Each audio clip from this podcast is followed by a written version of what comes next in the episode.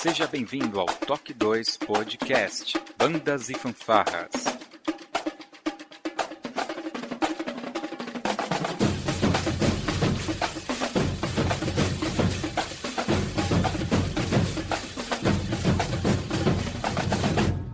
No ritmo da vida, na batida do coração.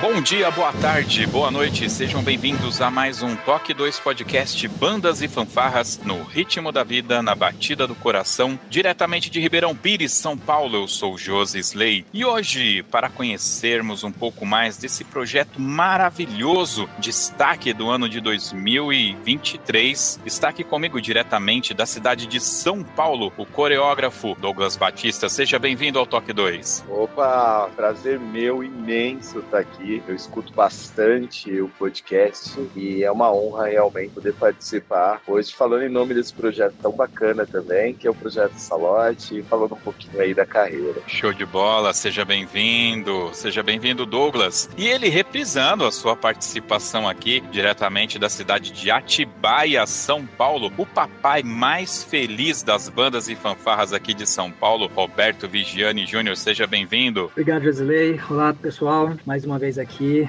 agora com retornando ao Salote. Um prazer estar mais uma vez e poder explicar um pouquinho sobre o projeto. Muito feliz. É isso daí. A gente vai conhecer um pouquinho da trajetória da banda marcial do Colégio Salote aqui de São Paulo, depois de ter fechado o ano aí com um troféu de campeão nacional pela Liga Brasileira de Bandas e Fanfarras. A gente vai saber um pouquinho mais dessa história logo depois da nossa vírgula sonora.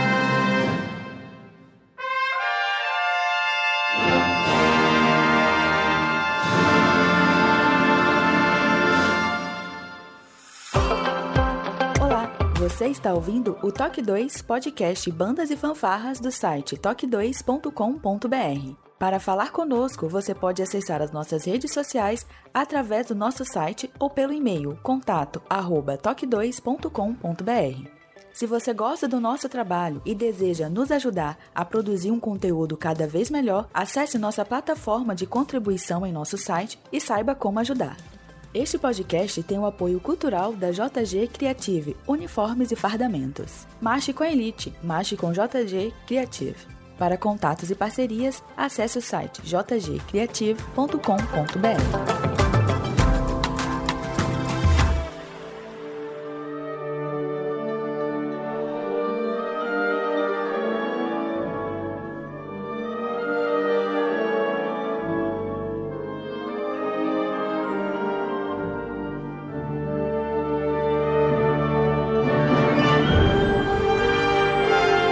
meus queridos. Todo mundo aí com um sorrisão que não cabe no rosto, alguns é. troféus a mais aí guardado. Mas é, vamos lá. Eu quero começar aqui uh, batendo um papo primeiro com o Douglas, que tá estreando aqui no Toque 2. O Douglas, que eu me lembro, eu me lembrava, Douglas, da sua figura aí no meio das bandas, tá? Eu não, não me recordo em que momento, a gente vai tentar descobrir aqui, mas não sei se você se lembra, eu encontrei você, tá? Eu acho que foi é, um pouquinho antes da pandemia, você você trabalhava ali na Berrine, eu acho. E vira e mexe, eu tava subindo pro metrô, encontrar e falar, mano, eu conheço esse cara barbudo aí. Eu conheço esse cara de algum lugar. E aí, um tempo depois, eu fui fazer uma narração lá no Einstein. Eu acho que você estava lá como jurado. E aí a gente bateu um papo lá, né? Verdade mesmo. O da Berrine eu não lembro, mas eu realmente trabalhava ali perto do shopping, né? Até o ano passado eu era diretor pedagógico da rede do Instituto Embeleze, né? Então, trabalhava ah, com essa parte e era por ali mesmo. Então, almoço no shopping, berrine direto. Então, com certeza, mas você devia ter me chamado, tá vendo? é, é, aquela coisa, né? A gente não quer incomodar a galera ali na rua. Ô, Douglas, tem três perguntas que eu sempre faço aqui pra galera quando eu faço a, a entrevista individual. Nós não estamos, estamos aqui para falar do Salote, mas como é a primeira vez que você está aqui, eu vou fazer essas três perguntas para você, porque o, o Vigiane passou por isso. Eu acho, não acho justo. Ele revelar os segredos dele, você não, entendeu? São três perguntinhas, assim, bem simples, tá? Qual que é o seu nome completo? Qual que é a sua idade? E qual a sua profissão? Aquela que paga o boleto no final do mês. Muito bem. Bom, meu nome é Douglas Cândido Batista. Tô com 39, beirando 40. Ó, vou fazer 40 mês que vem já. Olha só que legal. E a minha profissão hoje é empresário, né? Eu tenho hoje duas empresas, estão aí dando um pouquinho de dor de cabeça pós-pandemia, mas é, é esse meu hobby. Minha diversão hoje é gerir pessoas e gerir essas duas empresas. Eu acho que isso vai dizer muito aqui do que a gente vai escutar hoje, que nós temos dois empresários à frente é. de um projeto cultural fantástico, né? Exatamente. né? Caramba, cara. Desde quando que você está no meio de bandas e fanfarras, Douglas? Eu entrei em 1996, se não me falha aí a memória, então são 27 anos. Bastante tempo, bastante. E, e dos 27 anos, o, me, o melhor, 26 anos com o Juninho. Na verdade, quando eu entrei, ele era arranjador, ele era arranjador do João de Deus, né? Uhum. Olha. E até tentei tocar, mas vi que meu tino era realmente é, a dança, a arte. E aí, quando o Júnior foi pro Salote, é, ele foi pro Salote, na verdade, em 97, e eu acabei ingressando o time dele em 98. Então, é, essa dupla aí já perdura há bastante tempo, né? Aliás, os nossos ouvintes vai ter link aqui com dois podcasts importantes que são complementares a tudo que a gente vai falar hoje aqui, tá? Que é o podcast de número 20, Eu Sou um Potencial, com o Gilmar Costa, onde ele conta a trajetória dele e a grande passagem que ele teve pelo Salote. E também o soneto de número 54, que é com o Vigiane, que obviamente ele vai contar toda essa história. Então, essas datas, esses momentos que o Douglas está passando pra gente, é, vão encaixar também ali. Uhum. Então, tem um complemento. Algumas coisas a gente vai reprisar aqui, mas nem Sim. tudo. Recomendo ao ouvinte aí que, que busque lá um complemento. Show de bola. Cara, Salote 2023 vocês são malucos, vocês estavam com pouca coisa para fazer. Um tem duas empresas, o outro casou, tem filho, tem empresa. Vocês falaram, ah, tá pouco, vamos arrumar mais uma dor de cabeça? Como que foi isso daí? É, eu acho que, na verdade, a gente já é dois malucos já, né? Já somos meio malucos, até porque existe por trás desse trabalho uma força muito grande que vai além da competição, além do troféu, e ele vem realmente de, de ser um diferencial para o meio, de cambiar cambiar tendências, de cambiar comportamentos, de cambiar também interpretações, é, inclusive de avaliação. Então a gente meio que se, se, se combina em algumas visões e o que deu super certo para o projeto. E essa doideira mesmo foi exatamente pelo Júnior estar tá retornando, porque eu falo para você, no Einstein, quando você me viu, é, na minha cabeça eu viraria agora só avaliador e acrescentaria com o meio entre alguns alguns seminários, palestras ou quando fosse convidado, né? Então, eu não, não tinha o intuito de voltar para coreografar após o término do João de Deus, né? Então, o João de Deus terminou de uma forma não muito bacana, infelizmente, e eu sosseguei. Falei, pronto, agora vamos para outras coisas, cuidar da empresa. Mas quando eu recebi o convite aí pelo Júnior, pelas algumas pessoas da, da escola, o Luiz lá, eu acabei me encantando porque o Salote foi basicamente onde eu me desenvolvi, né? Eu fui uma pessoa que me desenvolvi muito no meio de banda e fanfarra, agregou muito na minha vida, foi o que me deu o direcionamento como ser humano, como pessoa. Então é a primeira casa, sua primeira casa, basicamente, coração bate forte e sabendo aí trabalho e do projeto, é, foi inevitável fazer este retorno aí. A, a coisa, assim, é, é uma maluquice, né? Porque eu tinha já, quando saí do, do Armando, aí no nosso bate-papo, contei um pouco sobre o Instituto, né? O Instituto Vigiane de Artes, o IVA. Sim. Só que é muito difícil, né, Rosley? Porque uh, você não tem apoio financeiro. Era meio que um instituto, por causa da pandemia, inclusive, para funcionar virtualmente, das aulas de forma virtual. Mas a gente, a gente gosta de fazer música, então juntar o pessoal é sempre complicado. Eu comecei a alugar estúdio para juntar o pessoal e o custo é muito alto. Acabou que uh, tem duas pessoas super importantes, três, na verdade, né? Duas que eu o, Luiz, o tio Luiz, conhecido tio Luiz do meio, tinha tocado comigo lá no Paralelo, lá atrás, quando eu tocava, depois tocou no Salote, ele é funcionário do Salote, trabalha no Salote até hoje, uh, e depois quando acabei indo para outros caminhos, ele acabou tocando no Iassis, tocou, tocou, acabou tocando em outros lugares, mas o tio Luiz trabalhando hoje no, no Salote e o Rodriguinho, que é quem era o maestro da fanfarra do Armando, os dois juntos que na verdade vieram me fazer a proposta. E aí, você afim de, de reativar o projeto? E eles que fizeram a proposta. Então, o, a volta do Salote está diretamente ligada a esses dois caras. Que eu já tinha tentado lá atrás, quando o Jogo de Deus acabou, voltar pro Salote e a diretora não queria. A mesma diretora da época que eu tava lá no Salote, em 98, 2000, ela ficou traumatizada com a minha saída após o que aconteceu. Tiveram problemas com instrumentais, tiveram problemas com, de relacionamento com alunos, enfim, tiveram uma série de, de coisas que aconteceram pós eu ter saído, que ela ficou uh, traumatizada e não queria mais banda. Então, eu nem voltei, nem cogitava voltar lá. Quando o Rodriguinho e o Luiz voltaram e fizeram a proposta, falei, tá, mas e aí a escola? Então, tinha mudado a direção da escola, tinha um novo diretor, que aí é a terceira pessoa, que é o nosso diretor Anderson, que é muito difícil você ter diretores apoiando e, puta, esse cara é fantástico, assim, de abrir as portas e de acreditar e, e isso foi fundamental. Então, esses três caras fundamentais. E aí, uma vez que eles fizeram a proposta, aí eu vi, pô, era viável, tinha o apoio da escola, tinha lá um mínimo de instrumental antigo. Falei, bom, vamos começar a montar a equipe. E aí o Douglas foi a opção imediata, assim. A gente trabalhou sempre junto, com exceção do Armando, que quando fui para o Armando já tinha o Diego lá, que a gente acabou não trabalhando, então foi a opção imediata. A gente é ali da região, meus pais sempre moraram ali próximo do Salote. Douglas ainda mora, né, Douglas?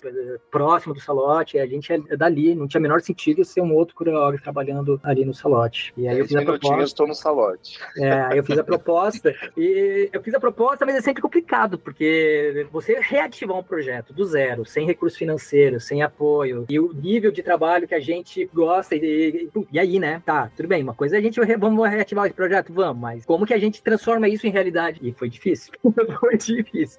Embora a gente teve um ano maravilhoso, com ótimos resultados, a galera vê os tomos, mas não vê as pingas, né?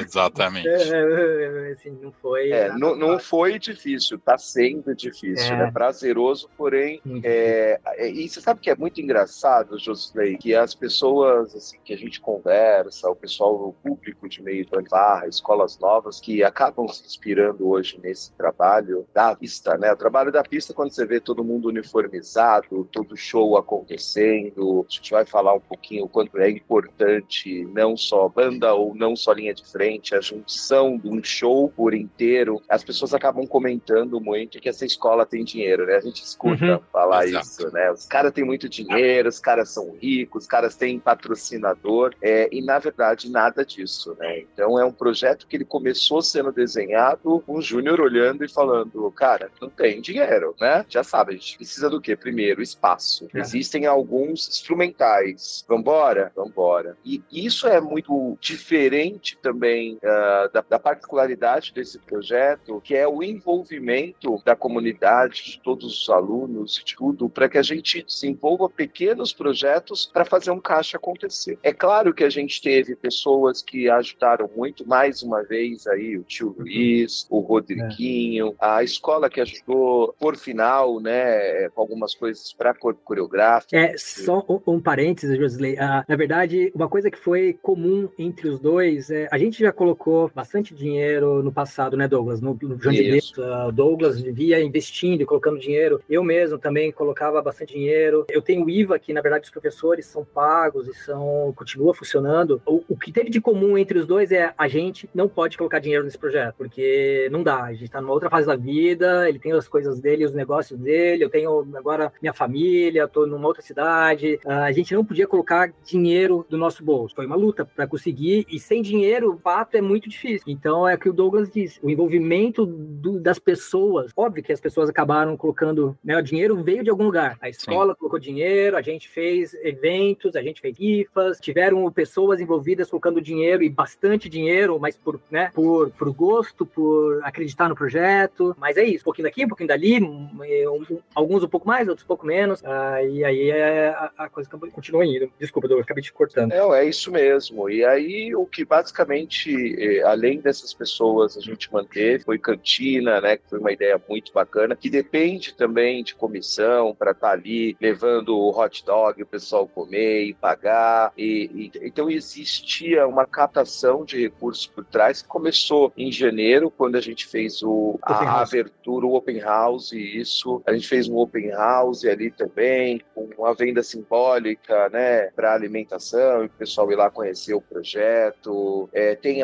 algumas coisas que a gente nem conseguiu fazer ainda, como o bazar, mas existe um recolhimento também de roupas e doações para bazar beneficente. Então a gente foi realmente tendo que se virar. Mas esse se virar, ele é bacana, porque tem envolvimento de componente da banda, tem envolvimento de componente de cor coreográfico, e as pessoas acabam valorizando também cada conquista. Você pegou ali um bastão, uma vitória para gente, uh, e principalmente com recurso baixo, né? Porque você pode falar, ah, que legal, cara, os caras fizeram tudo isso e conseguiram levantar uma boa grana. Mesmo assim, não levantamos uma boa grana. Ah. Então, é, a gente fez, na verdade, multirões e confeccionamos. Você olha o figurino do corpo coreográfico, ele não foi feito por nenhum estilista, basicamente, né? Ele teve aí pessoas à frente, ajudando, direcionando o que estava dentro do papel, mas ele é totalmente artesanal. É, desde o sapato com os strass, aos laços colocados dentro do uniforme, é, eles são colocados pelos próprios componentes. Então isso é de uma riqueza e de uma participação muito bacana, que talvez, se fôssemos uma banda com um recurso grande, mandaríamos simplesmente ali para uma empresa fazer, ele viria um modelo, colocaria e de repente não teria também o mesmo impacto uh, que ele causa, o mesmo encantamento que ele causa, como ser pensado detalhe por detalhe para aquele show na avenida. Eu gosto muito de falar disso, não só para desmistificar que nós somos uma banda rica, pra, mas para mostrar que bom gosto, engajamento e liderança pode promover coisas espetaculares, como hoje a gente a gente começa a mostrar para o meio que dá para se fazer. Isso. Se vocês me permitirem um, um comentário, no ano passado, acho que foi logo depois do campeonato de Caieiras, participou aqui com a gente o Lucas. O Lucas ele é coreógrafo do, da Irmandina de Sion, se não me engano, uhum. Né? E eu comentei a, a, princípio isso com ele. Eu gostaria de repetir. De um tempo para cá, eu acho que a linha de frente, é, eu, eu, eu coloco dessa forma, mas obviamente eu tô falando da minha janela, tá? Como uhum. músico, obviamente eu sempre valorizei muito mais e não tenho vergonha de dizer isso, a parte musical. Mas é, indo nos campeonatos para assistir, quando eu parei de tocar e fui comecei a ir para assistir os campeonatos, fazer as coberturas com Toque 2, eu passei a prestar mais atenção na linha de frente, né? E eu tive uma percepção que é, nos últimos anos houve uma, uma grande evolução. Eu vou chamar de evolução, mas uma mudança, porque parece que teve um vale é, é, da, da, linha de frente. Quando você pega Itacoaxetuba, Paralelo, lá na década de 90, uhum. eram, eram corpos coreográficos grandes, tinha uhum. aquela coisa da marcialidade e tudo. E parece que deu uma queda, pareceu que teve uma época que ficou muito aquela coisa, reúne umas meninas aí e coloca pra marchar na frente da banda. E eu sinto nos últimos tempos um crescimento, assim. E eu falei isso pro Lucas porque, pô, vamos pegar o estadual lá de Amparo, tá? Cara, eles fizeram uma mágica no meio do campo, cara. Uhum. Foi fantástico. Foi uma delícia de assistir aquilo. Vocês apresentando coisa meio temática, né, com a música. Cara, aquilo foi maravilhoso. Eu que estava fora ali assistindo, para mim aquilo foi um espetáculo. A fama também. Nossa, cara, a fama foi uma coisa linda demais. Então, queria só fazer esse comentário porque realmente, quando a gente eu era adolescente, década de 90, era uma situação. Hoje, eu acho que a, a cabeça muda, a gente valoriza outras coisas. Isso que você está falando é aquele uniforme, o que vocês apresentaram. Aí você me fala assim: não, a gente se reuniu e nós fizemos o uniforme. É óbvio que isso tem um valor agregado aí, cara, uhum. nesse trabalho que é brutal, cara. Parabéns é. aí, porque realmente. E parabéns para todas as corporações que estão investindo nas suas linhas de frente. Essas três que eu citei, tinham mais, tinham mais, tá? Mas uhum. essas três, só para vocês terem uma noção, eu achei fantástico.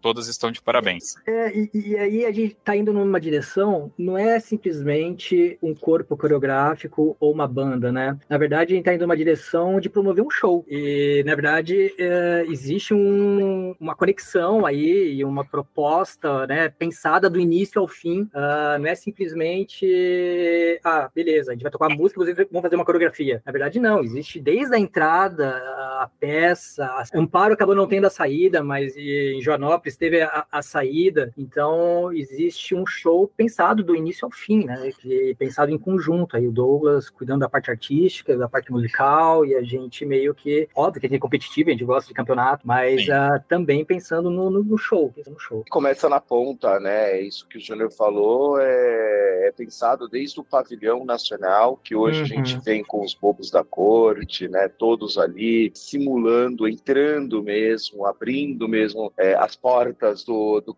do palácio, como a gente costuma brincar lá. Vem com balizas, tanto feminino como masculino, também dentro desse contexto. É a complexidade todo que eu acho que faz essa grande diferença. Agora, voltando um pouquinho, porque você citou o Lucas, e eu não posso, é claro, deixar de concordar com você, e a gente fica muito feliz, porque olha a sinergia. O Lucas fez parte da história do Salote. Exato. Né? É, ele começou lá com a gente, né? O. Lucas foi meu destaque também lá dentro, fez escola dentro do Salote. Quando, em 2009, quando eu saí do Salote, ele acabou assumindo e ficando com o time todo que, que nós tínhamos lá dentro, e hoje faz esse trabalho incrível e tem essa mesma sinergia de show. Então, é a mesma coisa com a Mariana, que é uma pessoa é, formada e pós-graduada em música e dança e que tem essa visão também do todo. Então, a gente traz isso, o como são essas bandas, qual o diferencial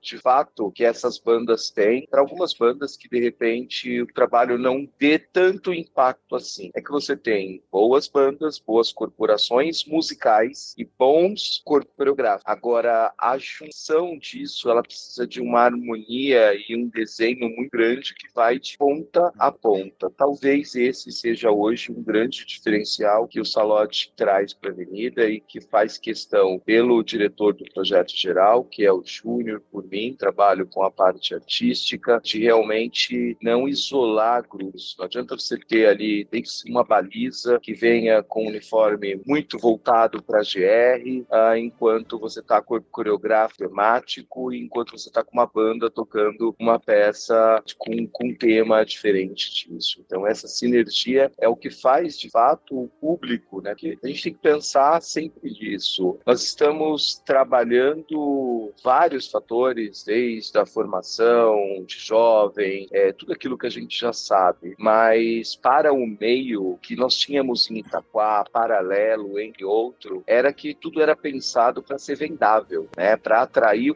público. E isso foi caindo, tanto que quando a gente chega em meados de 2012, 2013, que começa a cair um pouquinho isso, a gente começa a ver campeonatos.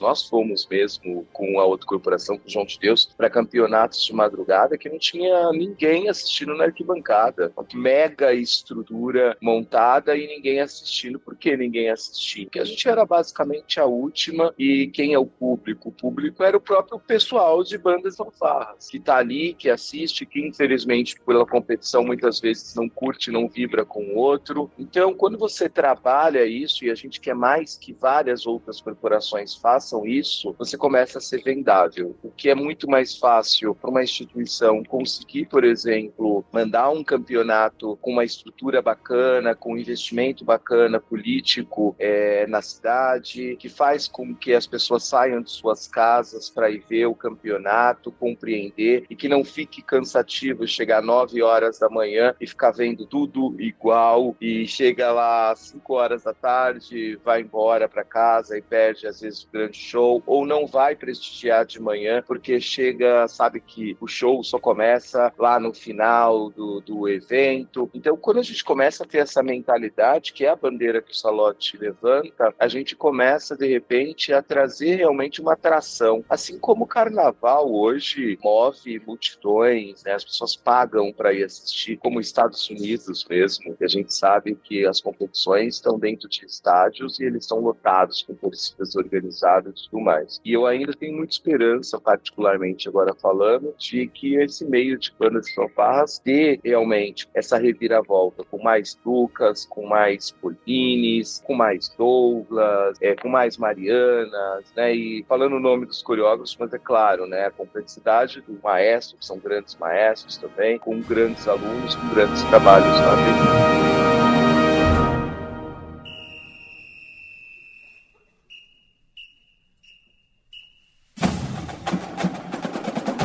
Muito bem, a gente falou bastante sobre a questão aí da linha de frente, mas eu queria entender um pouco mais como que vocês estruturaram, como que tá a estrutura desse projeto, quem é que manda, o Vigiane realmente ele é o dono, eu, é isso mesmo? Posso chamar o Vigiane de dono do, do Salote?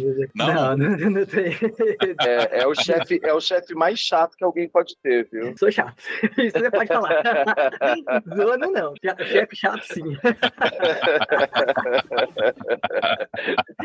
Não, o, o, quando eu disse que eu fui convidado, uh, eu já tinha falado um pouco né, na nossa última conversa sobre como que foi o projeto lá do Armando e, e o próprio projeto do IVA. O, agora o Salote, ele entrou uh, nessa mesma toada. Eu comecei a organizar o projeto todo como uma empresa, com departamentos, departamento musical, departamento artístico de dança, que aí o Douglas toma conta das balizas, uh, um departamento de ensino, que aí o IVA funciona como um suporte de conservatório para quem, na verdade, quer dar um passo adicional, porque a gente não é uma corporação que a gente fechou as portas para o pessoal mais antigo que gosta de tocar. Em contrapartida, a gente entende que a gente precisa, obrigatoriamente, isso é um mantra que eu fico repetindo, repetindo, repetindo e forçando a barra com todo mundo, a gente precisa criar uma nova geração dentro da corporação. Ah, então, a gente tem todo o, o IVA como base de sustentação de ensino musical para molecada, e aí você tem os departamentos de marketing, departamento de RH, a gente estava até o finalzinho do ano agora com uma psicóloga que acabou uh, tendo que desligar, mas a gente já está vendo para o ano que vem, porque esse é um departamento que eu vi que como é possível as corporações funcionarem sem um psicólogo uh, de apoio, ainda mais corporações que estão funcionando em periferias, com pessoas com situações muito limitadas, e é sempre muito complicado, sempre foi, né? Desde o, desde o Salote lá no início, no João de Deus, no Armando, a gente sempre soube, sempre era um pouco psicólogo, sempre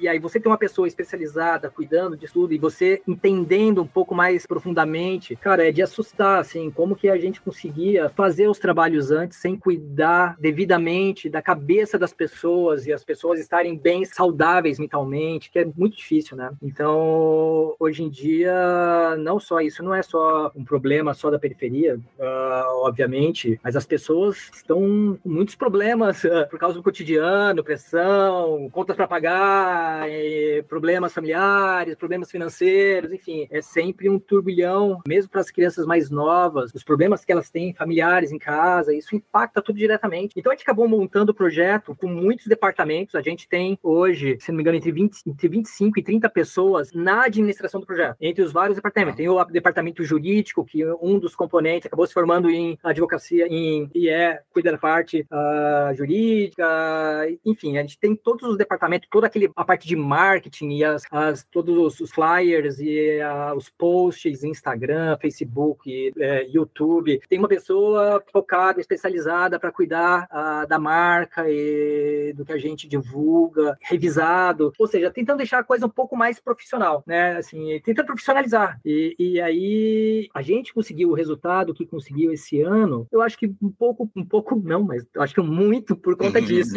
de terem, na verdade, bons profissionais, remunerados ou não, porque essa, essa galera toda, essas 30 pessoas, não são remuneradas, são voluntárias. Ninguém recebe. As únicas pessoas que recebem são os professores do IVA, que já era vinculado, que é muito difícil conseguir profissionais do nível que o IVA tem, sem você conseguir remunerar esses profissionais. Ah, em contrapartida, as outras departamentos é mais fácil, né? Você tem um cara que conhece de artes ali, de, sabe, dá para fazer a parte de marketing. Um outro cara que conhece, tem boa vontade, pega umas três meninas e uns, um rapaz que tem boa vontade já consegue cuidar da parte de secretaria, de RH e consegue organizar as listas. Então você consegue a parte de arquivista para fazer as impressões das partituras, ou quem cuida da montagem e desmontagem dos ensaios, seja do, da banda ou do, do, corpo coreográfico, enfim. Você precisa de pessoas cuidando de, de todas essas áreas, né? Dá para fazer com voluntariado, a gente fez com voluntariado. A gente brinca que, embora a gente conseguiu todos esses resultados, é uma banda bebê, assim, né? Bebê no sentido que, cara, ela nasceu, tem aí, não tem um ano, vai fazer um ano que a gente. Ah, ela começou a ser montada final de 2022, mas efetivamente os ensaios começaram em fevereiro uh, desse ano, então ela não tem um ano ainda de atividade mesmo, e tem muitos processos que estão sendo testados, validados, revistos,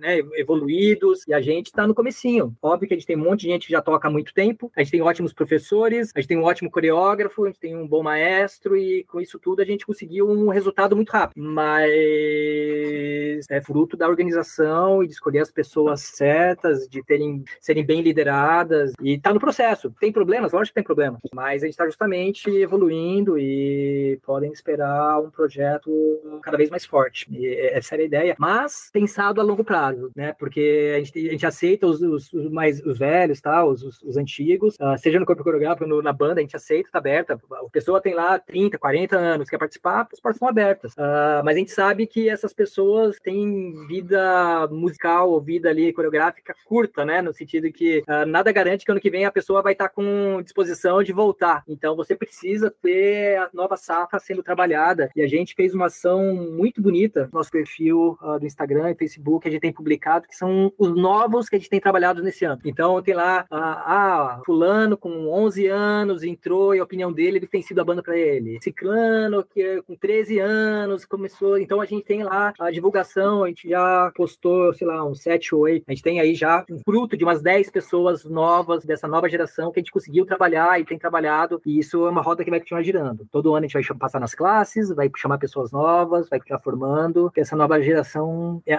o futuro do, do projeto depende dessa nova geração. Né, Sobre esse ponto, Viviane, é, vou, vou pegar um gancho aqui, porque é sempre um problema que a gente já tem histórico disso. Quando a gente coloca uma banda dentro de uma escola, uhum. você fazer essa integração é. com o público da escola. Exatamente. Isso é sempre um problema e o histórico que a gente tem, e vocês estão trabalhando bastante nessa linha para tentar. É porque senão não se sustenta. Porque senão, é, qual que é a vantagem para a escola de ter uma banda com ela se ela, na verdade, não. É óbvio que tem a questão, se a pessoa tem um, uma cabeça um pouco mais aberta, é, ela consegue enxergar que a sociedade vai estar tá lá fazendo uma atividade cultural, existem né, benefícios uh, gerais para a sociedade, mas a escola propriamente dita ali, ela se beneficia pouco disso. Então a gente tem feito, a gente vai, a gente já fez algumas apresentações para a escola, no final de semana que vem a gente vai tocar na formatura da, da, escola. E a gente tem tentado, são dois mantras, eu até conversei com diretores esses dias, que a gente tem tentado é não dar dor de cabeça para a escola, ou seja,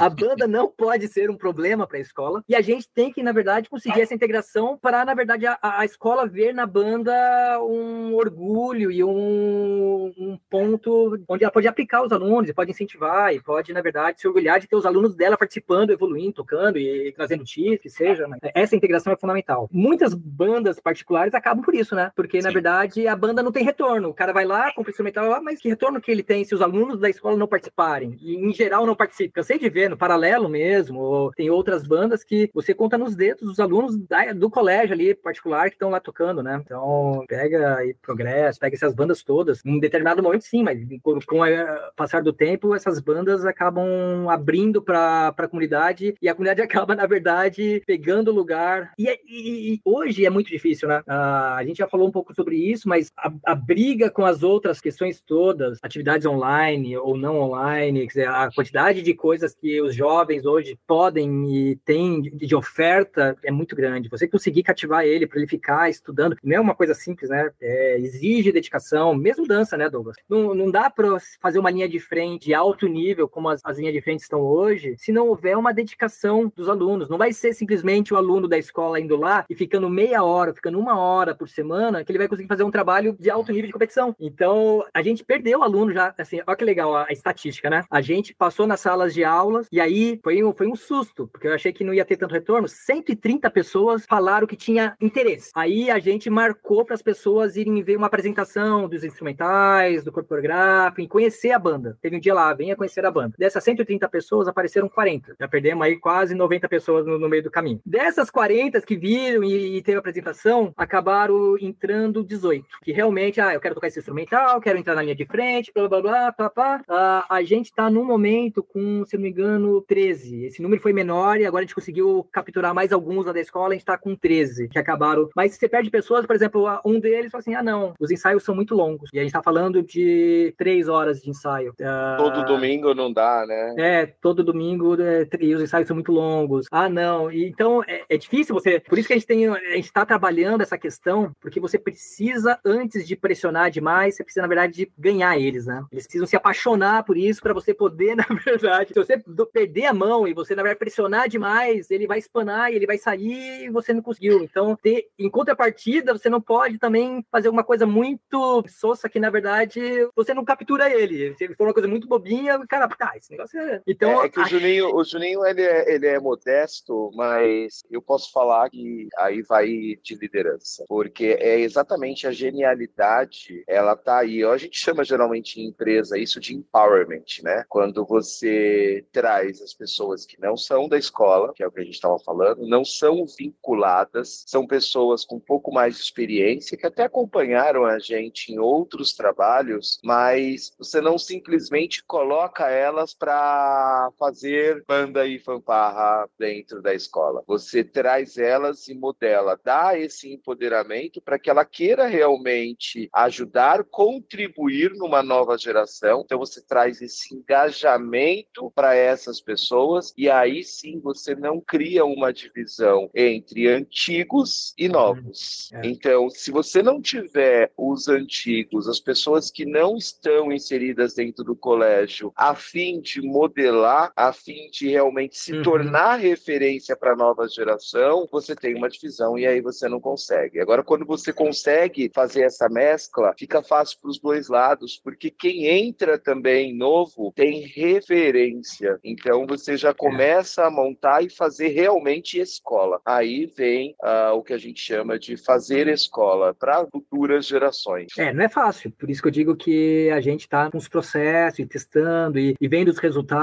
Na minha cabeça, era menos, em geral, era 2 a 3% que você que sobrava. Então, se você vai lá e pega 100 alunos, vai sobrar uns 3. Uh, ah, em média, historicamente, era meio que isso. A gente conseguiu já, com esse modelamento, já tá acima da média. E acabaram entrando 18, a gente ainda tá com 12, 10. Então, então aí, perto de 50%. Mas eu acho que ainda dá para fazer um índice ainda maior e a gente precisa ajustar os discursos, ajustar o repertório, ajustar as coreografias, sabe? Você precisa, na verdade, ajustar didática, a linguagem. Então, a, o tipo de repertório que a gente colocou para apresentar a banda para eles foi um repertório que eu fui lá conversar com meu sobrinho, conversar com o pessoal novo para entender o que essa molecada gosta. Não adianta eu pegar, trazer música de campeonato, esquece. Ou músicas do meu gosto pessoal também não funciona. Então você precisa entender a linguagem dessa molecada e colocar coisas que. E aí foi, puta, fantástico. Quando a gente começou a tocar as músicas lá e você vê, na verdade, o pessoal cantando, batendo palma junto, sabe? A gente percebeu ali no meio da apresentação que, opa, estamos falando a linguagem dele. E aí a gente conseguiu um número uh, ah, para esse primeiro ano, primeiro, primeiro ano de projeto, quem está experimentando um monte de coisa, diria que tá bom. Uh, dá para ser sempre melhor, mas tá, acho que é, num, bom caminho. E Amparo, e Amparo foi um número bacana, né? Amparo nós somos com 12 componentes da escola representando no ali, nacional. cara, no nacional, então isso foi bem bacana, mas é claro que a atração deles é viagem também, né? Então a claro. gente precisa balancear tudo isso e é. ver realmente, deixar o, o, bichinho de banda e fanfarra picá-los. É né? isso aí, é isso. Para corpo coreográfico, ainda também nem tudo é flores. Nós ainda temos uma grande dificuldade, é, e é do meio, né, de achar profissionais. Porque uma uhum. coisa é você saber dançar, você ser componente. Ah, participei de várias bandas, marcho muito bem, pego coreografia rápido, ser um bom componente. A outra coisa é você ter didática para ensinar as pessoas, dar paciência, leva um monte de outras coisas. É. E aí a gente tem uma grande diferença, porque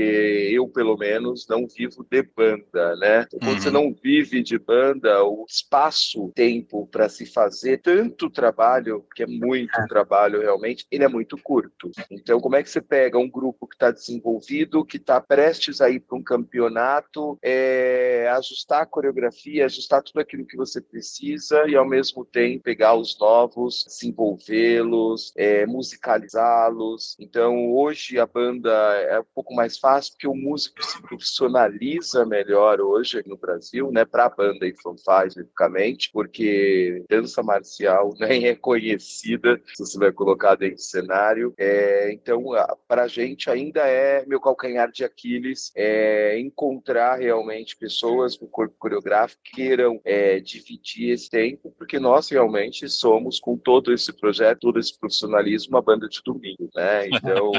É... Eu não gosto muito do. Porque isso, na verdade, assim, acaba gerando um estigma aí, um estereótipo que eu não acho que, que vale. Até porque o Douglas é um pouco mais difícil, porque de fato uh, o corpo coreográfico. Se bem que não, né, Douglas? Uh, existem também atividades, uh, ainda que não totalmente físicas aí, presenciais, mas principalmente o. E até por conta do IVA também, as nossas atividades elas funcionam, puta, eu diria que o tempo todo, todo o tempo da semana, porque né, a gente as aulas online que, a, que, a, que o pessoal está fazendo. Ainda que o pessoal não tenha as aulas online, os naipes estão interagindo com os professores o tempo todo e mandando gravações e discutindo e trocando ideia. E, e essa questão de você estar tá com, foco e cabeça na coisa faz toda a diferença, né? Não necessariamente você precisa estar tá estudando, mas só o fato de você estar tá pensando sobre aquilo, no final das contas, quando você for estudar fazer, já mudou completamente. Uh, é muito diferente você passar completamente offline, não pensando no assunto. Chega no domingo, senta aí que você vai pensar, do que você fazer exatamente a mesma coisa, só que você passa a semana toda pensando sobre aquele assunto, maturando, discutindo, e quando você sentar para fazer aquele mesmo tempo que você ter que colocar na prática, resultado é completamente diferente. Você acabou de explodir minha cabeça, tá, com essa sua frase, tá? Porque eu sou músico de igreja, tá? Uhum. E aqui a gente tem a, a ensaia de domingo, e, e, e sempre foi assim, desde a minha adolescência, em igrejas normalmente se ensaia no domingo de manhã ou à tarde, okay. e já fica pro culto da noite, entendeu? E eu, como tô à frente do, da banda aqui, eu sou o cara que fico conectado com isso, porque na semana, é a semana eu tenho que pensar no que vai ser tocado no domingo, é, eu tenho que é, é separar as partituras, eu faço as impressões, eventualmente faço uma adequação de arranjo para domingo e tudo. Então eu tô ligado. Então quando eu chego lá na hora, eu tô com o meu hype aqui em cima. Só que tem aquele cara de 40 anos que é gerente de RH, que a vibe dele é outra. Ele quer pegar o instrumento dele, chegar ali, ele sabe é. três sustenidos só. E ele vai tocar ali naquele momento. Até porque o contexto é, é, é diferente, é, né? De banda sim, marcial sim, e tudo. Sim, Mas ele não tem esse hype, ele não faz essa conexão diária que você está falando. É. Agora, obviamente que mesmo nesse contexto, eu tenho ali uns três ou quatro que tem essa conexão. Que me manda uma mensagem, Josi, eu tava pensando naquele solo, olha aqui o que, que uhum. eu fiz, tá? E eventualmente nem tá muito bom, mas o cara tá conectado com aquilo. Então quando chega no domingo, ele tá na vibe, né? É, é. E aí o trabalho que a gente faz é de tentar trazer, porque isso acontece, não é todos da banda que estão na que estão. E aí o trabalho, eu fico até brincando com, com o pessoal da, do IVA, os professores, porque ah, isso é frustrante. Você, na verdade, uh, vai lá e, e você. O, se o grupo não responde, você sente que o grupo não tá nessa na vibe, não tá na hype uh, que você tá, gera uma certa frustração. Mas eu tenho conversado bastante com os professores que, óbvio, a gente tem o trabalho com as pessoas que a gente entende que estão afim, estão comprometidas, a gente entende que a gente vai levar elas para um outro nível musical e vai seguir uma carreira. Mas também é parte do nosso trabalho fazer com que os, os que não estão nessa vibe evoluam e a gente tentar trazer eles para esse, de alguma forma, para esse ambiente. No mínimo ficar, sabe, meio que, e aí, uh, escutou, viu, leu, perguntar, tentar criar algum tipo de, de vínculo, de, de interação que você traz, ainda que de forma inconsciente,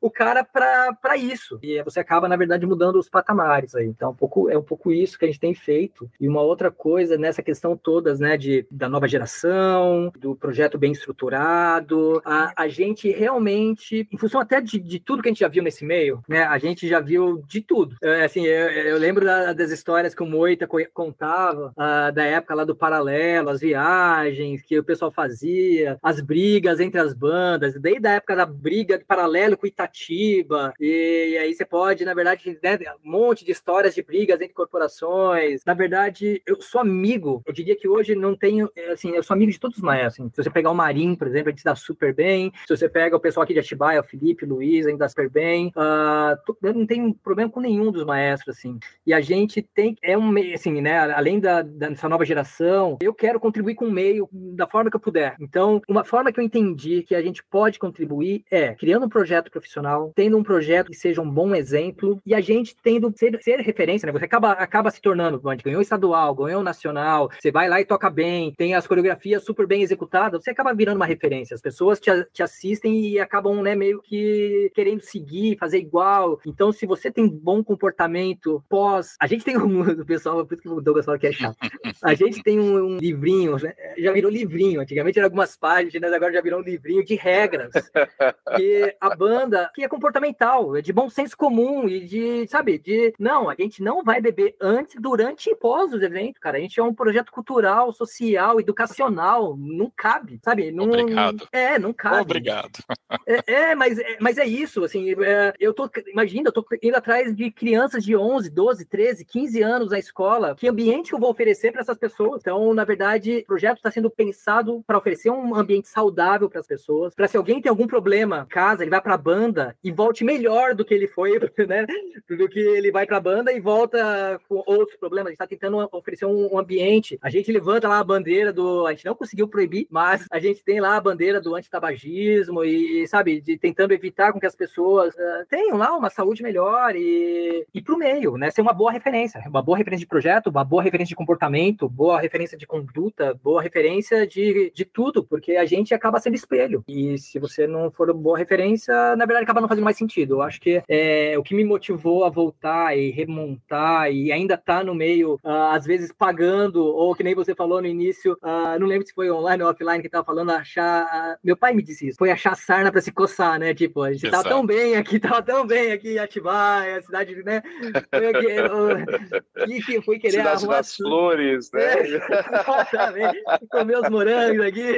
Exato. Que, que fui querer arrumar sarna para me coçar, mas eu acho que é isso, né? E óbvio que você acaba batendo de frente com um monte de paradigma. Sim. As coisas não são fáceis, porque existe um costume, existe uma tradição, eu diria até mais, não é nem costume, existe uma tradição no meio de bandas e fanfarras de certas coisas que não são bacanas. Infelizmente. É fazer por, é fazer é por completo, né? É, pegando o gancho do que o Júnior falou, e até um fato curioso para vocês, eu tenho algumas pessoas, por exemplo, no meu corpo coreográfico, são mais velhas do que eu em banda em fanfarra, para vocês terem uma ideia, né? e aí o Júnior me vem com a Bíblia dele, né? Na Bíblia do Júnior, por exemplo, quem está viajando com o Salote, ó, pessoal novo aí, já saiba também. É, a gente tem uma regra de viagem para o pessoal não ficar andando nos corredores, né? Não colocar som, caixinha, Bluetooth, colocar som e ficar em pé, dançando no ônibus e tudo mais. E você sabe que isso aqui, ó, de bastidor contando para vocês, deu até uma discussão entre eu e o Júnior. Pô, Júnior, as pessoas querem se divertir, as pessoas querem brincar e tudo mais. E aí, Douglas, você vai pegar um ônibus na rodoviária, você não vai andar. E eu, Júnior, mas não é rodoviária. Eu parei para pensar nisso. Não, né? é muito mais sério, né? Imagina, imagina o, a molecada de pé no corredor do ônibus e esse ônibus numa brecada, cara. Ah, e aí, risco, eu... né? E, antigamente, né, Josley? Valia tudo. Eu, assim, eu sou da época que no paralelo lá, contar uma historinha paralelo, uma vez pegaram um cara e enfiaram o cara no bagageiro. Não tô falando bagageiro debaixo do ônibus, tô falando aquele bagageiro que coloca as malas do corredor ali, sabe? Que tem lá na parte. Me enfiaram o cara ali no bagageiro. O ônibus ah... era velho mesmo, hoje em dia nem tem mais isso. Nem tem mais. uh... Olha, é, cara, mas... é, é, que vocês não, não eram músico do Binder, cara, porque a gente aqui, uh, ele tinha a manha, ele ia de carro, né? E ele ia atrás dos ônibus para ver se alguém ia jogar lixo pela janela. Olha. Ele chegava é, nesse nível. E tinha divisão de meninos e meninas nos ônibus e toda essa questão. As meninas que tocavam na banda ficavam fúrias, porque elas acabavam tendo que ir no ônibus da linha de frente. E elas queriam ir no, no ônibus com a corpo musical e tudo. Então, essas regras, elas existiam. É que normalmente esses maestros, né, que têm essas posturas mais firmes e tem outros que eu sei que tinham essas posturas também, eles hoje são caretas e mal vistos, né, é do século passado e tudo. Mas é, é que aí é complicado, né? Eu, eu gosto. Eu acho que tem que ter disciplina. Eu acho que isso que você falou, é, é, se você quer atuar com crianças, com adolescentes, você tem que ter limites. É a galera tá querendo muito não ter limites não e ter limites. estar dentro de um contexto de limites, eu acho que é importante também, né? Existe uma questão de responsabilização também, né, Josilei? Uh, eu me coloco como responsável do grupo, Se, seja ele infanto ou sênior. Eu me sinto responsável porque se um cara barbado tá de pé e me acontece um acidente com esse cara, eu me sinto responsável por ele. Se, se eu deixo, se ele tá de pé, porque eu deixei ele ficar lá de pé, e se acontece alguma coisa, assim como, por exemplo, ah, existe a questão de regras de, de, de convivência, né? De senso comum. Assim, o seu direito vai, é, o seu direito vai até onde começa o direito do outro. Ah, e esse você... é o ponto, né, Júnior? Eu acho que esse ponto de, de convivência foi o que realmente, depois dessa discussão aí que eu tava falando, fez eu repensar, voltar e falar, vem cá, eu percebi, é verdade. As pessoas não percebem o outro. E é o fazer por. É, a gente está à frente, a gente precisa fazer por completo. Porque às vezes a pessoa que está lá não é nem só o perigo, né? Bate no banco. Sabe aquela pessoa chata que tá falando em cima de você, cuspindo? cuspindo, batendo no banco. E, e, e, quando isso começou a ser colocado, é óbvio, tem gente que é de pico, tem gente que já entende, mas uma coisa a gente não tem mais, que é o que a gente não quer: briga dentro do grupo, sabe? Um de cara fechada pro outro, que o outro é antissocial, porque o outro é chato. A gente começa a criar. Um ambiente mais agradável, né? Exatamente. É, as pessoas têm as suas afinidades musicais, por exemplo. Cara, se, eu, é, se alguém odeia funk, imagina você obrigar o cara a fazer uma viagem de três horas ouvindo funk. Cara, ele não é obrigado. é, ele não é obrigado. E acho que corpo coreográfico vai ouvir funk e a banda não vai gostar. É, mas, mas, ok, o cara. Isso não quer dizer que ele não possa ouvir o, o, funk dele. Ok, coloca o fonezinho de ouvido dele e ouve o funk, tá tudo certo. Né? tá tudo maravilha. Uh, ninguém vai proibir de ouvir funk ou de conversar. Ah, o cara quer levantar e ir lá no banco do amigo falar alguma coisa. Cara, você pode, levanta, vai lá, senta do lado dele, fala, levanta, vem e senta. Você não vai ficar é a viagem toda de pé, né? E achando que é o seu, o seu lugar é lá no meio do corredor. É meio que coisas básicas, né? Ah, básicas.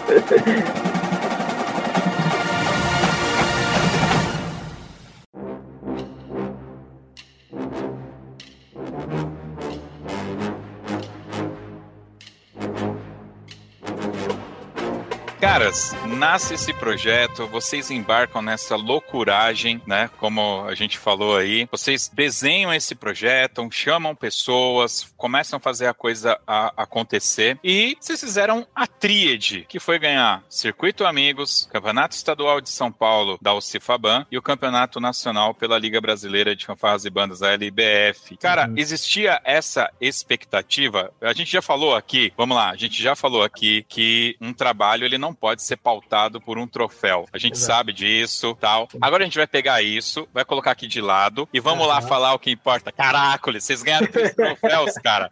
Foi muito louco isso, cara. E como que, é. como que fica? Como que é a sensação depois desse quase um ano de projeto ter sim esse reconhecimento, cara? É, o corpo coreográfico não teve todos os títulos do ano, o que já era aguardado e já era esperado mesmo. Então, é, isso é extremamente importante. Você saber qual é o seu objetivo. É apresentar o projeto, é trabalhar para o quê? A minha grande felicidade é a contribuição foi que dentro desses resultados, todos eles envolveram o geral. É. Né? A, gente, a gente participou de quantos campeonatos esse ano, Douglas? Foi Einstein, depois foi estadual, foi Caieiras, Caieiras Joanópolis, é, Joanópolis e agora e o Nacional agora. Cinco campeonatos. A gente conquistou o geral nos cinco campeonatos, porque justamente isso que o Douglas está falando é valorização do todo, né? Assim, a gente quer ter uma banda boa, a gente quer ter um corpo coreográfico bom, a gente quer ter um mor bom, uma baliza feminina bom, boa, uma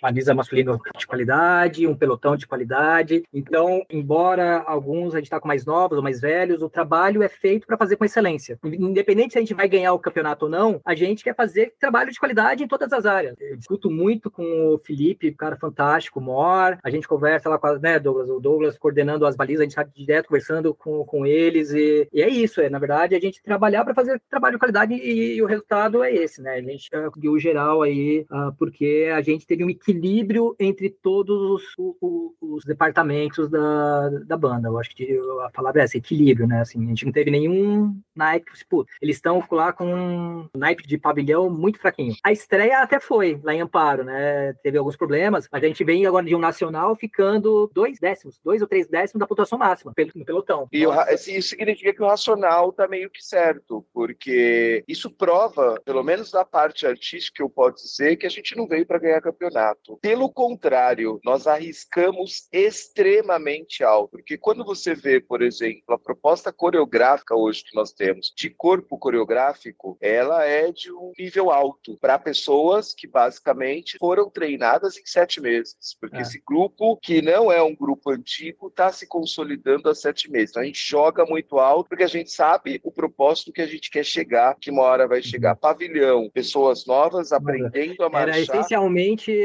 aquela pessoa que a gente falou da escola, é a porta de entrada ali, aprender a marchar, aprender né, o mundo. Então tinha E nós já fizemos é... é. entrar com uma carruagem. Os caras entram já fazendo conversão, é uma carruagem. Então você está aprendendo a marchar, você entra assim com um peso que basicamente tem o um nome, que isso a gente não pode deixar de falar que existiu. Então é trabalhando muito. Mas o que o Júnior falou lá no começo desse nosso podcast é, foi muito importante a presença, por exemplo, de psicólogos lá dentro, né, para nivelar isso, para trabalhar as expectativas versus a realidade, a realidade e terminamos o ano maravilhosamente é. bem, com uma pontuação a três décimos de zerar a planilha. É. Então, pelo menos a parte coreográfica foi, foi excelente. E falando um pouquinho sobre o que foi as expectativas, né, e assim, a, a escolha do repertório, eu acabei assim, dando sorte, eu diria, porque o Leonardo é uma música puta, linda, uh, ela é muito bonita, mas ela não é uma música muito difícil. Ela tem trechos difíceis, difíceis uh, mas foi uma música escolhida como peça de entrada, vamos dizer assim. De entrada no sentido de entrada do projeto. É a primeira, nossa primeira música de competição. Não tinha muita ideia do grupo que eu ia ter. Falei assim, bom, essa peça, eu acho que ainda que a gente não tenha um grupo muito forte, ela vai sair, a gente vai limpar, ela vai funcionar.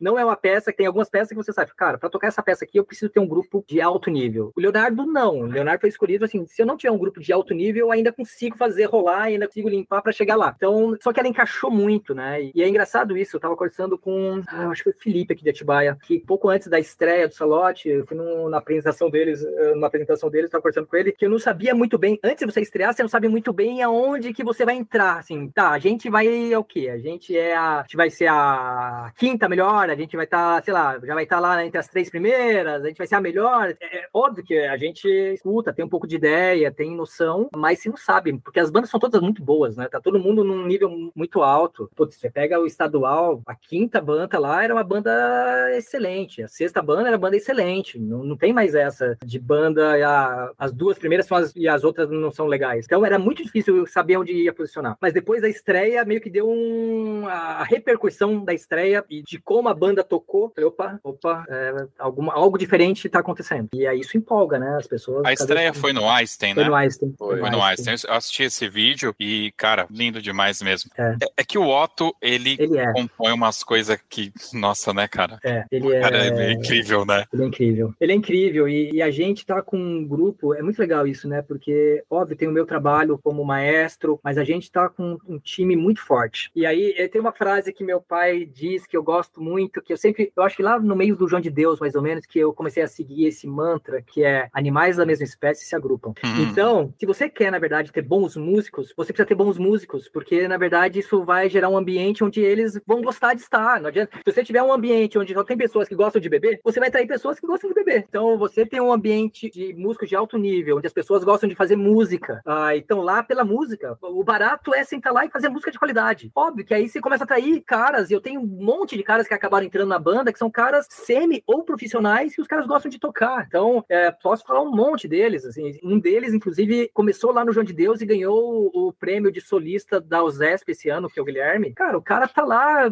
todo ensaio, tocando, não ganha nada pra estar tá lá, curte. E aí você tem caras muito bons com você que te ajudam a refinar, da, sabe, acabamento, levar a peça para um outro patamar, né? Você acaba não só fazendo música tecnicamente correta, você não tá só tocando afinado e bem interpretado. Na verdade, tem cor de som, tem outras coisas que a gente começa a trabalhar quando começa a chegar nesse patamar. E é o que a gente, na verdade, tá tentando fazer com o grupo todo, né? Corpo coreográfico, todo mundo. Na verdade, você precisa ter as pessoas na mesma vibe, né? as pessoas com a mesma cabeça para atrair, e com a cabeça correta, para atrair pessoas com esse mesmo perfil, porque senão você pode trazer pessoas que vão é, em outra direção. Tem, tem um ponto que, que parece, parece simples, mas não é, chamou muito a atenção, porque vocês vieram trabalhando esse ano dentro de um, de um, de, de um foco, tá? Mas a música estava atrelada diretamente à roupa, inclusive, né? Da linha uhum. de frente, do corpo Sim. coreográfico, tá? Sim. E eu vivo num, num meio que pra gente decidir um uniforme é um Deus que nos acuda. Uhum. Vocês tiveram que definir uma indumentária e ainda baseado numa música, cara. Eu acredito que vocês dois tiveram que abrir mão dos dois lados para entrar nesse acordo aí. Como que vocês não. chegaram?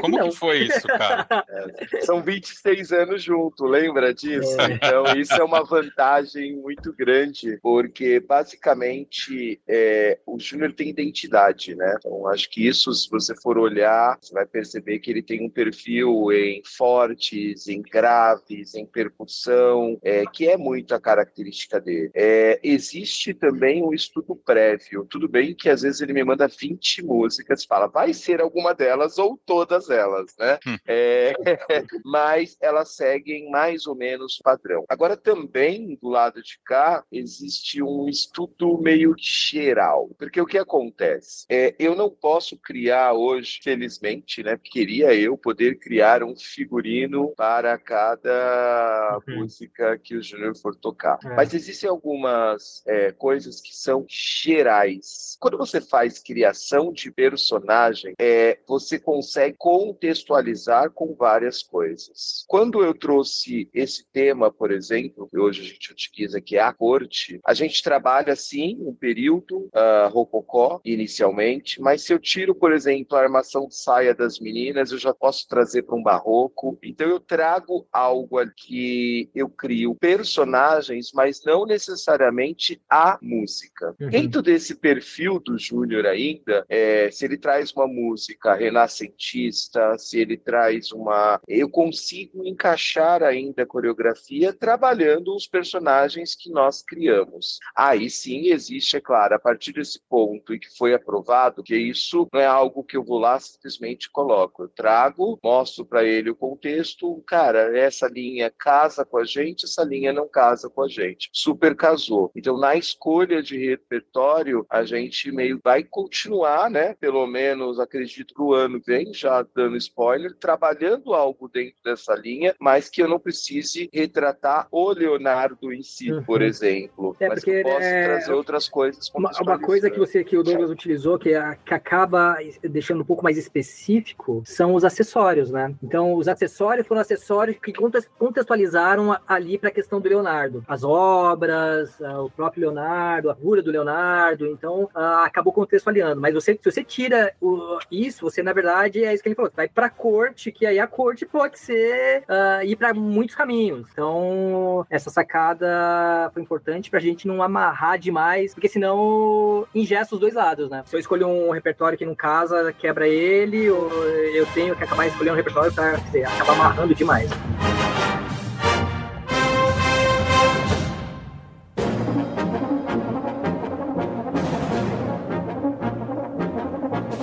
Galera, a gente fez aí um overview, falou do projeto Salote 2023. É, para mim, foi o grande destaque aqui no estado de São Paulo, certamente, desse ano. Vocês, cara, mandaram muito bem. Eu amei escutar vocês tocar, assim como as linhas de frente, o corpo coreográfico de outras corporações. Acho que esse ano foi um diferencial. Para mim, assistindo vocês lá, foi muito bacana.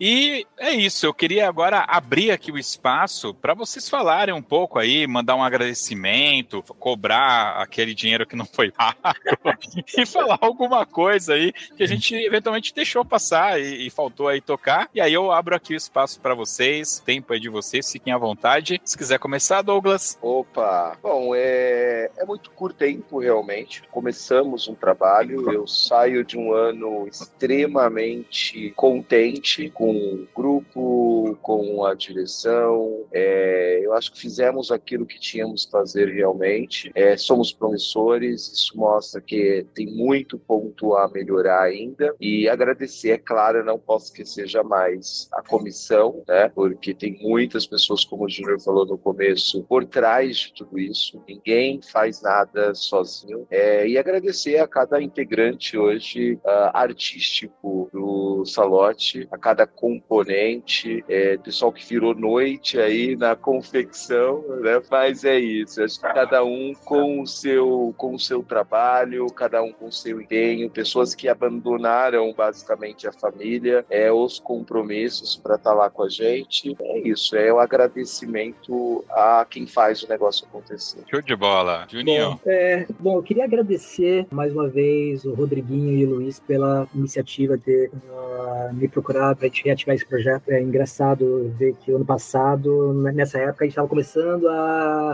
rabiscar o que seria uh, e o que a gente conseguiu fazer em um ano. Uh, agradecer o diretor da escola, o Anderson, uh, e a vice-diretora Célia, pelo apoio que eles têm dado, pelo espaço, pelo investimento e pelas portas que eles têm ajudado de muitas formas. A gente é muito grato. Esse projeto só existe, só está funcionando graças a, a, a, essas pessoas. Queria dizer também que o, a, o projeto, como o Douglas disse, está no início. A gente tem muita lenha ainda para queimar, para fazer acontecer, evoluir os processos, evoluir as, as didáticas, as aulas, o repertório. esperem ano que vem a gente vai trazer repertório novo, novos desafios, pessoas que estão interessadas em fazer parte do projeto. E, e, tem uma, uma diferença do, do IVA que era para o ano passado para esse ano, que o IVA agora está atrelado à banda Salote. Ou seja, ele não é mais um instituto aberto para qualquer um. Antigamente a gente abria, eh, a gente agora vinculou necessariamente, até para poder acolher os alunos da escola, mas também, se você estiver na banda, você pode ter acesso aos professores do IVA. Então, é uma, uma chance de ter professores de alta qualidade de forma gratuita.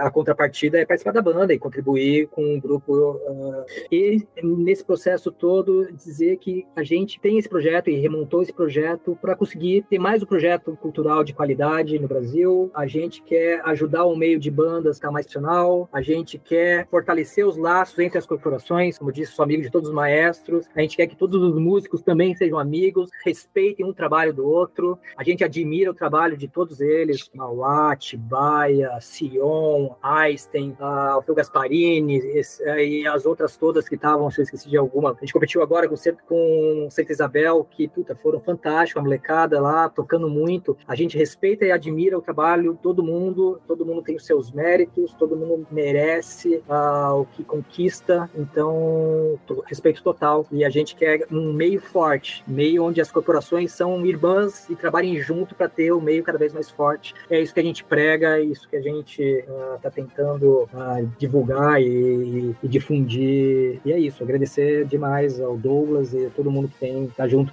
que acolheu a ideia e embarcou nessa viagem louca aí. É isso. Show de bola. É isso aí, galera. Valeu. Vamos agora para as dicas culturais.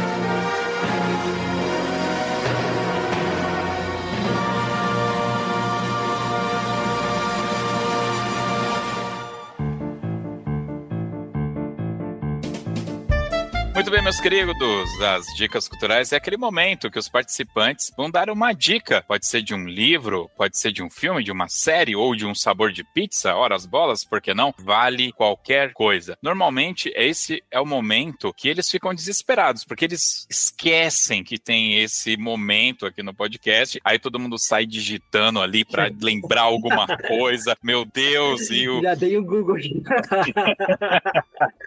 é normal.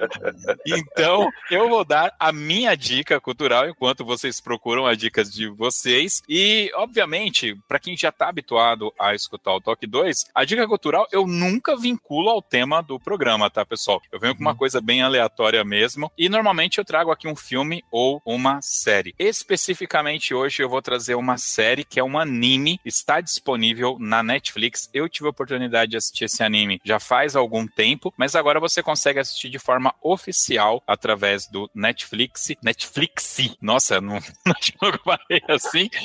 É um anime chamado Monster. Cara, esse anime, ele é, é muito louco. Basicamente, vai contar ali uh, a história de um médico, um médico no início de carreira, um cirurgião muito bom, que no primeiro momento ele é praticamente obrigado a dar o atendimento para um político ao invés de uma criança que precisava ali de um atendimento é, emergencial. E por conta disso, num segundo momento, onde ele novamente é colocado sobre esse aspecto, ele opta por salvar essa criança, né? E obviamente que a carreira dele vai por água abaixo por conta disso. E aí isso não é um spoiler porque faz parte da trama, tá? Ocorre que esse essa criança que ele salva futuramente vai se tornar o monstro do título, tá? E aí por como assim um monstro? Obviamente ele não é um monstro, né? Apesar de ser um anime, ele vai se tornar um assassino terrível e cara, cara, é a história é muito boa porque vai mexer ali com questões éticas, vai mexer com, com bril mesmo, tá? A ideia é trazer um, um tema ali para você pensar e discutir. Então, a minha dica cultural é Monster, disponível na Netflix. E aí, Douglas, tem uma dica cultural pra gente? Você me pegou de surpresa, mas eu, eu ultimamente estou assistindo Bridgerton para pegar os trejeitos das pessoas. É uma série também que tá na é, Netflix. Sugestivo, hein?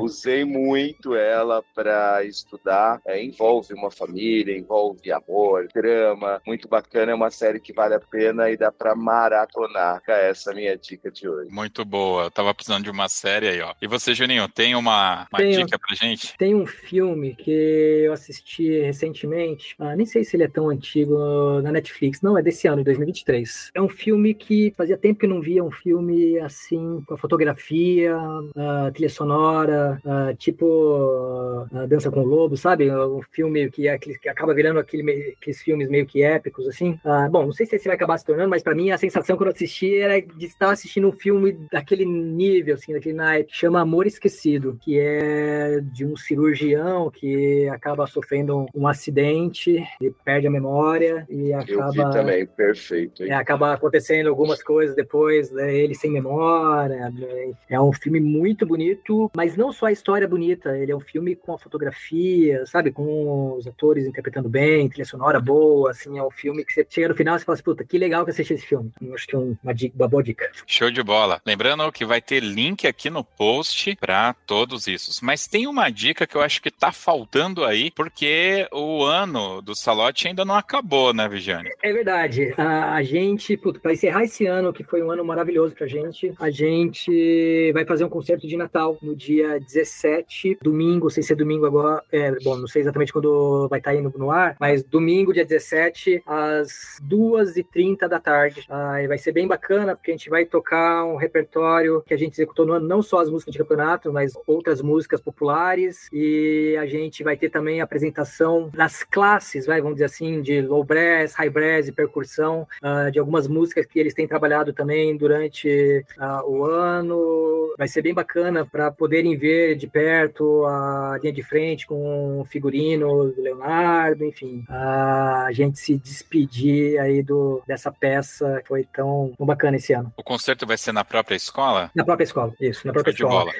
é, depois, se puder deixar o endereço, o link lá. Sim, sim. Um vai ter link aqui no post, vai é ter link com, os, com, as redes sociais da escola e também o endereço. E eu vou Perfeito. dar uma dica aí para você que está ouvindo, papai, mamãe, etc. Vá e tire foto com o, o, uniforme do pessoal da linha de frente, cara, porque é muito yeah, bacana. Fantástico. E aliás, vai uma dica para todas as bandas que forem fazer concertos de Natal por aí, tá? A gente faz isso aqui. A gente pega um cantinho e faz o cantinho da foto, cara. E a gente deixa com um banquinho, deixa um fundo bonito, todo arrumado ah, e tal, ah. que é um lugarzinho pra galera tirar. E, cara, Perfeito. a galera de banda, é, eles perdem com isso. Porque, uhum. cara, não tem coisa mais bacana do que tirar uma foto com o Mor. O Mor, normalmente, ele tem toda uma indumentária bacana para tirar uma foto ali com o seu filho, você mesmo ir lá tirar foto. É super legal. Fica essa dica aí de graça, viu, galerinha da banda? Faz o cantinho da foto. É instagramável que fala isso? Eu não é sou. É instagramável. Instagramável. Eu não é sou jovem, mas é, vale muito a pena. E o ano não acabou mesmo, hein, Josunei? Porque agora, é dia verdade. 15, sai o resultado do Nacional promovido pela galera de Minas Gerais. L... Virtual, né? LBE, se eu não me engano. Depois me xingam se falta isso, mas é um Nacional virtual, só de corpo coreográfico, humor e pavilhão. O Salote está concorrendo lá, então. O resultado da galera tá prometido para o dia 15. Então, ó, tem mais um campeonato aí. Vamos ver o que dá. Show de bola, show de bola. É isso. Vamos agora para o Toca na Pista.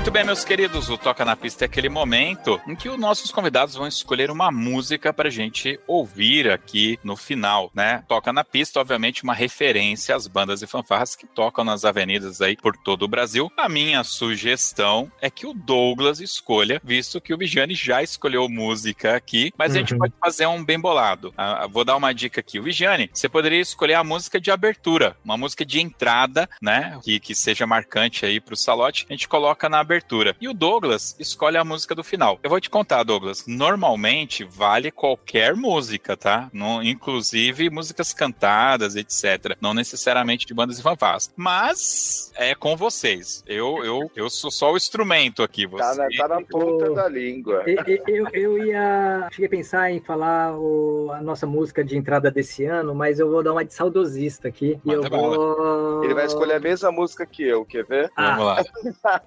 Não, mas se for essa, eu, eu ia falar que é True Percussion, de abertura, True Percussion pra. Era isso mesmo. Sério? True Percussion?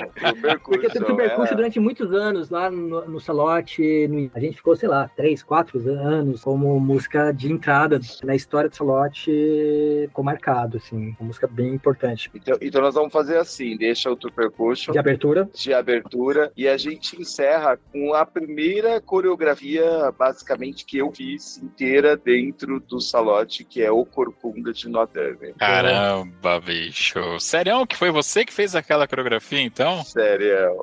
Olha, cara, que da hora, que da hora, que legal. Eu acho que o Gilmar pediu o Corcunda de Notre Dame também. Eu olha acho. Só, mas ele, ele, tem bom gosto, cara. E ó, e olha que ela começou ainda comigo lá com o Júnior e depois meu grande mestre, saudosíssimo Vanderlei, foi coreógrafo com quem eu aprendi tudo, né? Então é uma música muito especial para o Salote, sem dúvida, do Percussion e o Corcunda de Notre Dame. Show de bola, show de bola. Valeu então. Bom, deixar aqui meu agradecimento, obviamente, ao Douglas, ao Roberto Vigiani pela participação. Mais uma vez, eu sei que não precisa, tá, pessoal? Mas tem coisas que precisam ser verbalizadas. Parabéns pelo excelente trabalho, pelo Obrigado. destaque nesse ano de 2023. É, repetir, sim, vou repetir. Foi muito bom ver vocês executando as peças, coreografando, enfim, foi show, valeu muito a pena, foi muito recompensador para quem estava na arquibancada. Eu acho que isso é o que vale. Para você ouvinte que chegou até aqui, o nosso muito obrigado. Quero lembrar vocês que todos os links do que a gente falou aqui vai estar no post desse podcast. É só entrar lá, toque2.com.br. Vai ter os links das redes sociais, tanto do Douglas como do Vigiane e da banda Salote também, para vocês seguirem, estarem espertos aí, saber de concursos, saber de eventos que eles estiverem promovendo. Visitem, sigam, que vocês ajudam bastante. E lembrando sempre que para ouvir este e outros podcasts do Toque 2, basta acessar o nosso site toque2.com.br. É isso, valeu pessoal, até o próximo Toque 2 e feliz ano novo. É isso, feliz ano novo, pessoal. Feliz obrigado, obrigado por tudo. Valeu. Valeu.